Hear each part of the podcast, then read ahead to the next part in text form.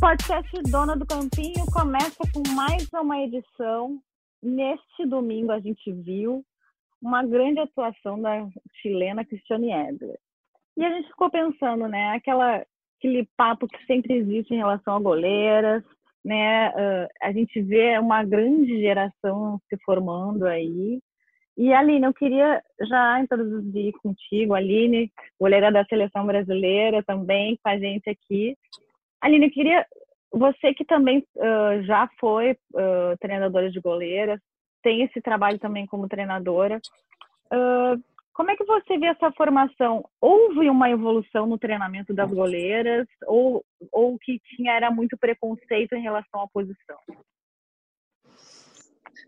Não, sem dúvidas houve uma evolução. Eu acho que a posição, quando a gente estuda o futebol, quando a gente analisa o futebol, a posição do goleiro foi a que mais evoluiu é, dentro de campo. É, o que é esperado do goleiro, né? As nossas ações não só defensivas, mas também é, agora ofensivas. Então, no masculino a posição já evoluiu e no feminino ela evoluiu ainda mais porque eu acredito que antigamente a gente tinha menos oportunidade de formação. Então você encontrava goleiras que se tornaram goleiras mais tarde, talvez com 14, 15 anos. E, e comparado ao masculino, né? Que a gente vê muitas vezes meninos de 8, 9 anos de idade já tendo o trabalho específico do gol, é, já, já é, participando, já fazendo parte de um time. Então, esses anos aí, por é, às vezes, né, as pessoas falam, ah, mas é questão de quatro, cinco anos, mas são anos importantíssimos, ainda mais na, na no desenvolvimento de uma criança. Uhum. Dani, eu quero que você conte também a passagem essa que você teve, até na sua formação, de você ter que ter trabalhado também sozinha para se aperfeiçoar, para chegar hoje num clube como é que é o Benfica, como é o Benfica, um clube europeu muito forte. Como é que foi essa passagem sua na sua formação? Aí é que tá, a formação a gente praticamente, eu pelo menos praticamente não tive. Eu comecei a treinar específicos de guarda-redes com um amigo meu, com 14, 15 anos já, porque era aquela posição. Eu jogava vôlei, mas gostava muito de defender. Então, olha, vai, você você goleira. Então comecei a ser goleira, mas não era uma coisa que também ninguém treinava, isso que é o problema, vai pro jogo. Olha, se uma chutar, pronto, defende, mas não tinha parte técnica nenhuma.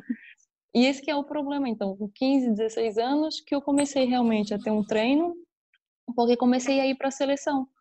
Só que isso depende muito, pelo menos dependia muito da qualidade e da vontade que a própria goleira tinha.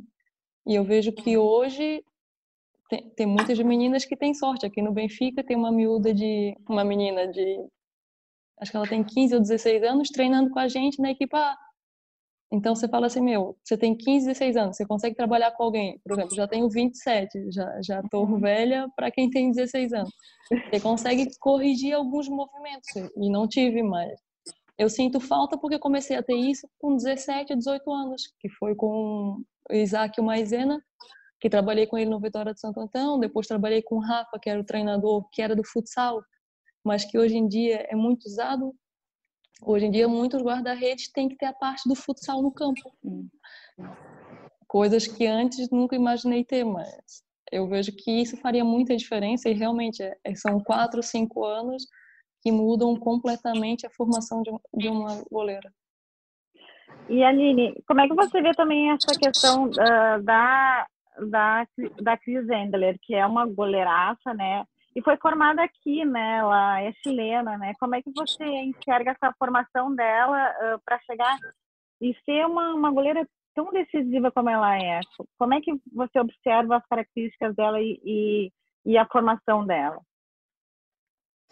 Olha, eu acho que é uma uma junção de todas as experiências que ela teve, porque ela realmente ela é chilena, ela se formou no Chile, acredito eu, mas ela teve passagens pelos Estados Unidos. Eu sei que ela jogou é, na Liga Americana Universitária lá e depois passou pela Liga Espanhola também, jogou profissional aqui e agora está na França. Então, é, isso também eu acho que ajuda muito na formação de um goleiro que é a vivência de, de outras filosofias, de outras. É, outras ideias de, de, de treinamento, porque eu sempre costumo ouvir de todo treinador de goleiro, né? Não existe o, o certo e o errado.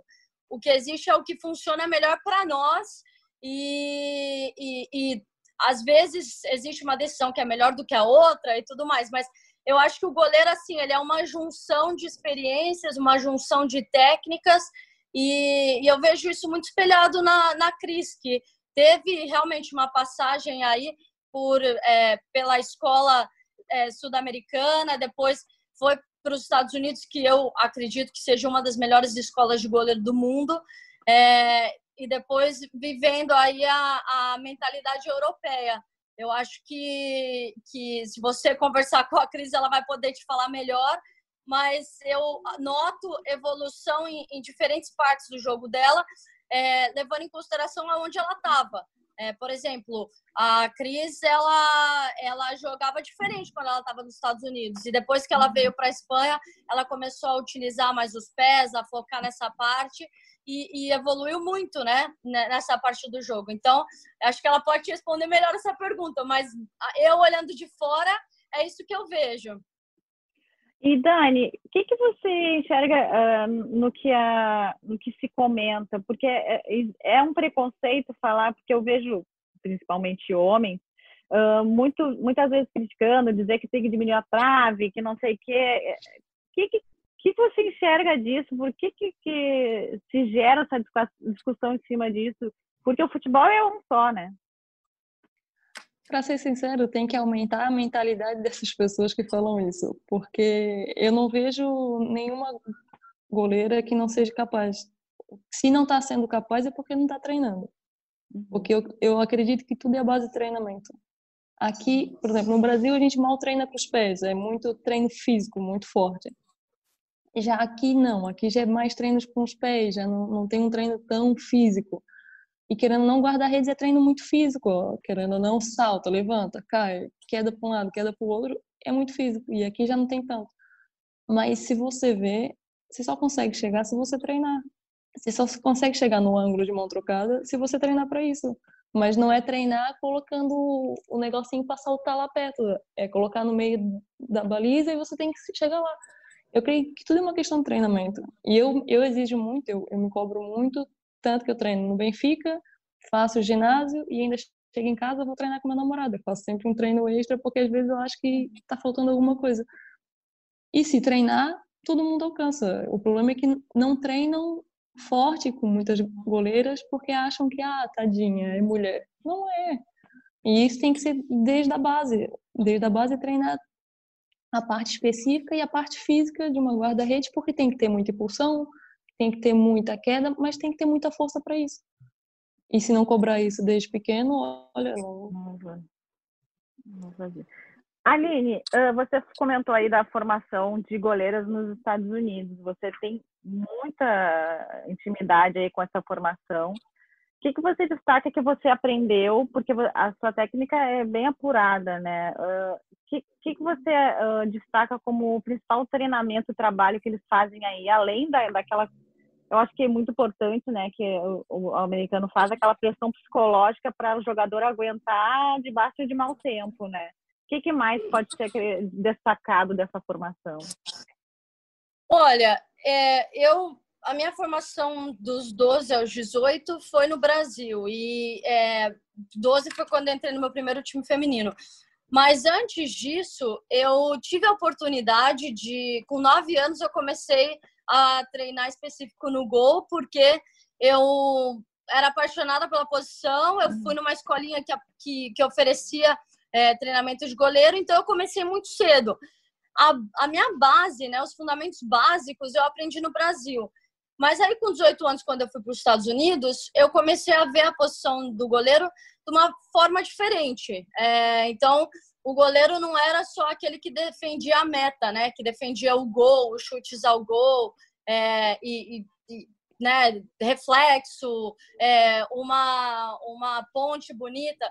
Não era só isso, eles falavam sobre muito mais que isso. Então, tinha hum, a noção de que o goleiro tem que dominar a sua área. Então, o jogo aéreo, é, cortar um cruzamento por baixo, ou o um contra um, que eles também são muito fortes no um contra um, sendo é, um fundamento também que precisa ser treinado, que depende muito da, da tomada de decisão. Então, eu comecei a trabalhar exercícios de que é, exercícios em que eu teria que pensar, em que eu teria que tomar a melhor decisão. Isso eu nunca tinha trabalhado no Brasil. Mas assim, eu não eu, eu tomo cuidado para não dizer que no Brasil não se trabalhava, porque uhum. é, eu tenho a visão do Brasil de quando eu tinha 12, 15 uhum. anos. Quando eu fui para os Estados Unidos, eu já tinha 18. Então pode ser que no Brasil também começaram a trabalhar isso e eu não uhum. sei, entendeu? Uhum. Mas eu realmente, nessa época, foi quando eu tive a minha formação maior, de que eu comecei a entender mesmo é, o porquê eu estava executando cada fundamento, é, o que, que eu precisava melhorar. E, e, comecei a ter uma visão mais geral do goleiro, de que o goleiro é uma peça realmente fundamental dentro do time, que ele não está só defendendo a, a, a, a, a porteria, olha eu falando espanhol, ele não está só defendendo o gol, mas ele participa do jogo é, como um todo. E Dani, nessa sua experiência aí no Benfica, em comparação até com o modelo de jogo que você tinha no Santos, por exemplo, qual a diferença do papel da goleira que você sentiu? Para ser sincera aqui, eu trabalho muito mais com os pés, porque o nível entre o Benfica e os outros clubes é, é muito diferente. A gente pode bater de frente é, Esporte, Braga e agora o Famalicão. Fora isso, os outros clubes não são mas é que tá, são jogos que acabam sendo difíceis porque você tem que estar 90 minutos concentrado, porque às vezes o nosso time pode cochilar numa bola e aos 89 minutos você tem que fazer uma defesa e você não caiu nenhuma vez no chão ainda. E isso uhum. já aconteceu no jogo, que aos 88 minutos de jogo, eu não tinha nem sequer tocado na bola, nem com os pés, nem nada, que o nosso time estava sempre do meio para frente. Chegou aos 89 e veio uma finalização, uma bola rasteira no canto. Ou seja, você tem que estar preparado. Ou seja, o seu nível psicológico aqui tem que estar muito mais concentrado, muito mais focado, que é muito diferente quando você está muito ativo no jogo os 90 minutos, você acaba estando concentrado sem querer, sem precisar pensar, ah, tem que estar concentrado. Nesses jogos, não. Então, e os jogos aqui, os mais difíceis são sempre contra o Braga e o Sport. E aí são jogos que você tem que estar com um nível psicológico maior ainda, porque tudo que você não trabalhou nos outros jogos, você pode trabalhar em dois, três jogos. Foi o caso da Supertaça que a gente jogou em março. Foi o único campeonato que foi até o fim. Que tive, fiz três defesas, uma mesmo, uma falta no final do jogo. Se, se não, não defendesse e empatava um a um, era prorrogação. Então, querendo ou não, a gente tem que estar preparado, mas é muito diferente porque no Brasil você estaria atuando os 90 minutos. Aqui é uma, duas vezes e acaba dificultando muito. Você lembra de alguma defesa assim pelo Santos que te marcou também? Olha, principalmente uma contra Iranduba, que foi um, na Vila Belmiro uma defesa de uma falta da, da Jennifer. Uhum. Então, imagina, são, são defesas. Tem várias, mas é uma assim uhum. que eu lembro porque era no Campeonato Brasileiro e foi um jogo importante. Mas é que é muito mais fácil você lembrar de defesas no Santos do que aqui. Sim. E Aline, uh, essa, uh, que, como é que você vê uh, essa experiência assim de seleção brasileira? O que, que te, te dá enfrentar outras seleções com, com atacantes tão perigosos e velozes e o que, que isso te acrescenta, essa experiência internacional?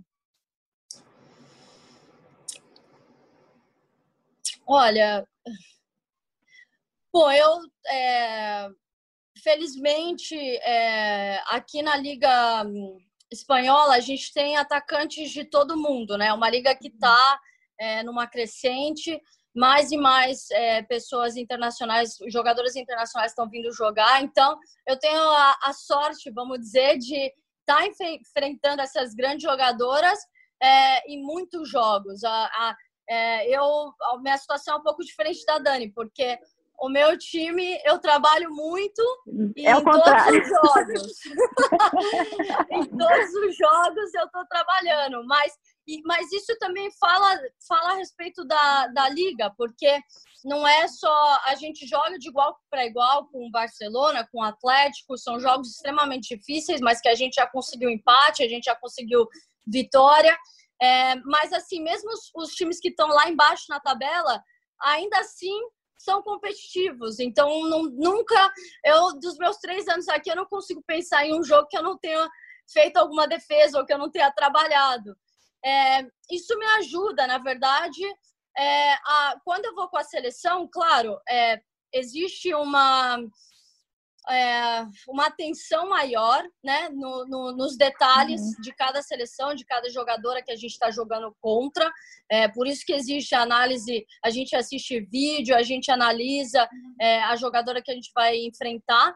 Mas eu acredito que a minha mentalidade, Cíntia, é o seguinte: é, o goleiro, para mim, o mais importante num goleiro é a consistência. Então, é você poder pisar em campo. Todas as vezes que você pisar em campo, você trazer uma certa consistência, um, uma performance que seja é, nivelada. E a maneira que eu, que eu encontro para buscar isso, né, para fazer que isso seja presente no meu jogo, é entrar em campo, independente se eu estou jogando contra os Estados Unidos ou contra o último time aqui da tabela da liga, eu entro em campo da mesma maneira, com a mesma mentalidade de que eu quero dar o meu melhor, eu tenho que focar na minha técnica, eu não quero cometer erros e eu quero sair de campo com uma sensação de satisfação. Isso ajuda muito a não ter medo, a não pensar que, ai meu Deus, hoje eu vou jogar contra Alex Morgan ou hoje eu vou jogar contra Sam Kerr. É, até porque né, não, é, são jogadoras é, é, de alto nível, mas também não, não eu já, já cheguei a enfrentá-las em outras situações, então eu tenho que, que valorizar também a minha seleção, que me deixa bem tranquila em saber que, do mesmo jeito que eu estou enfrentando a Alex Morgan, elas também vão ter que enfrentar uma Marta, uma Cristiane, uma Bia Zanerato. Uma Debinha, imagina. Uma Debinha. Imagina, eu não tenho Nossa. nem que pensar sobre a Debinha. Olha que coisa boa. Pô, a Debinha tá arrasando, sério. A mulher tá, a mulher tá bombando.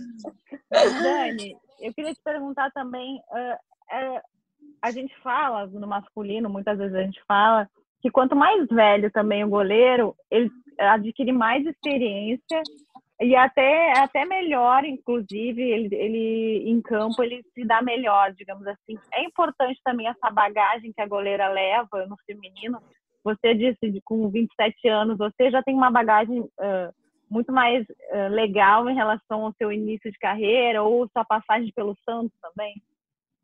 Ah, sim, sem dúvida. Eu com certeza não tenho dúvidas de que quanto mais você erra, mais você aprende. E isso você só consegue aprendendo muitas vezes errando. Erros que você fez há um, dois anos, você sabe que nunca mais você vai errar igual porque isso já está na cabeça. E guarda-rede, quanto mais jogos você faz, mais experiente você vai ficando, vai ficando, pegando a manha realmente do que se deve fazer, o que se não deve. Às vezes é questões de detalhes, de posicionamento ou uma leitura de jogo que é mais fácil, a gente que tem mais bagagem. Saber o que uma atacante vai fazer do que uma menina novinha que, e agora, o que, que ela faz?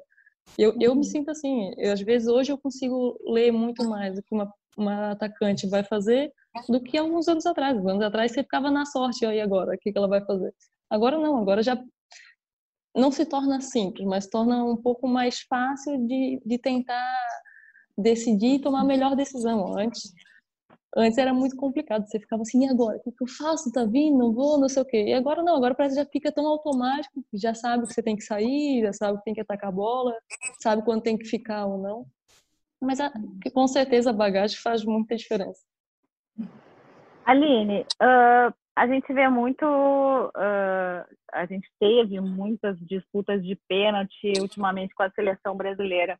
Você acredita que está havendo uma evolução da seleção nesse quesito de decisão dos pênaltis agora com a Pia? Como é que você coloca até para as goleiras, tanto para as goleiras como as jogadoras de linha, a mentalidade nesse momento tão decisivo? É, em relação à seleção? Seleção. A seleção brasileira? Isso, Ou... isso. e seleção brasileira em geral, assim, essa questão da mentalidade forte, porque citando, né, até de domingo também a é uma jogadoraça nos pênaltis também, né? Ela conseguiu uma defesa impressionante, né, no, no chute do Lyon. É, é uma, uma, uma questão a ser trabalhada mental, mais mentalmente do que tecnicamente.